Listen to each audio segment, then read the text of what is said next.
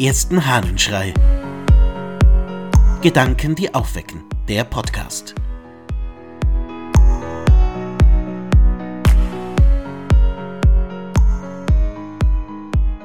Den Mangel kennen. Aus dem Enchiridion des Augustinus von Hippo. Was ist aber das, was wir böse heißen, anders als der Mangel des Guten? Auch an einem tierischen Leib ist beispielsweise Kranksein und Verwundung nichts anderes als ein Mangel der Gesundheit.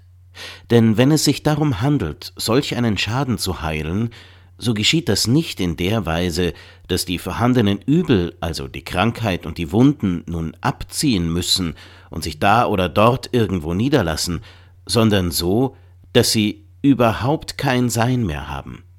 Denn Wunden oder Krankheit sind ja selbst nichts Körperliches, sondern nur ein Mangel am Fleische.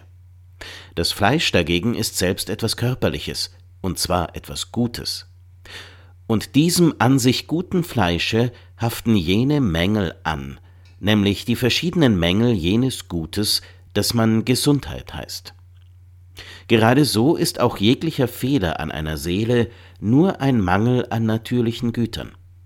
Wird dieser Mangel gehoben, dann überträgt er sich nicht anderswohin, sondern der Mangel, der hier war, ist alsdann überhaupt nirgends, wenn er nicht einem gesunden Zustand anhaften kann. Was für ein Bild, das Augustinus da kreiert. Das Schlechte, die Krankheit, ist ein Mangel an Gutem.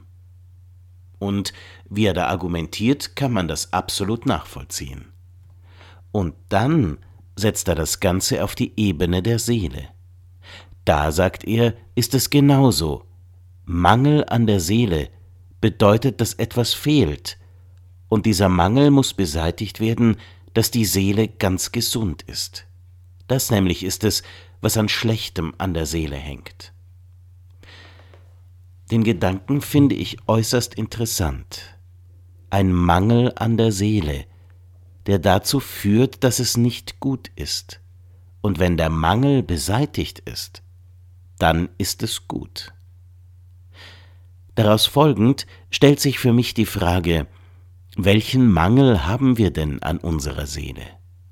Wenn etwas nicht passt, wenn wir uns unwohl fühlen, wenn die Seele nicht im Gleichgewicht ist, dann stellt sich die Frage, was mangelt denn? Was fehlt? Wo ist das Problem? Was ist es, was da dran sitzt oder eben gerade nicht da ist und doch so nötig wäre? Was ist dein Mangel? Welche Mängel kennst du, die dein Leben einschränken, schwierig machen? Wo sind die Mängel an deiner Seele, die zu beseitigen wären, damit es wieder gut ist? Grad so wie die Wunden, die auf einmal verschwinden, wenn sie geheilt werden, die dann nicht mehr da sind und nicht irgendwo anders hinwandern. Die Mängel an der Seele, das Fehlen des Guten, kann also auch einfach verschwinden. Welche sind es bei dir? Wenn du sie kennst und weißt, wo der Mangel ist, was du brauchst, damit es besser wird, dann werden sie verschwinden. Ich wünsche dir einen mangelfreien Tag.